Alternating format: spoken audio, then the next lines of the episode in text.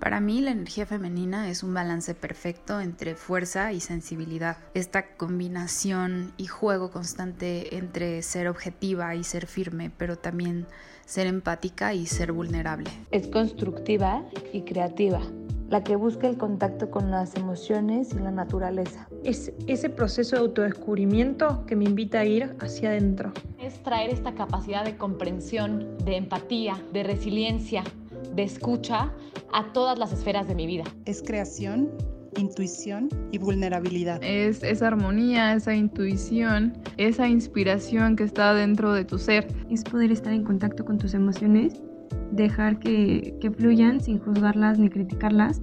Y una manera en la que yo logro vivir o conectar con esta energía es por medio del ejercicio. Salir a correr o salir a caminar me permite estar más consciente y, y estar presente de todo lo que voy sintiendo.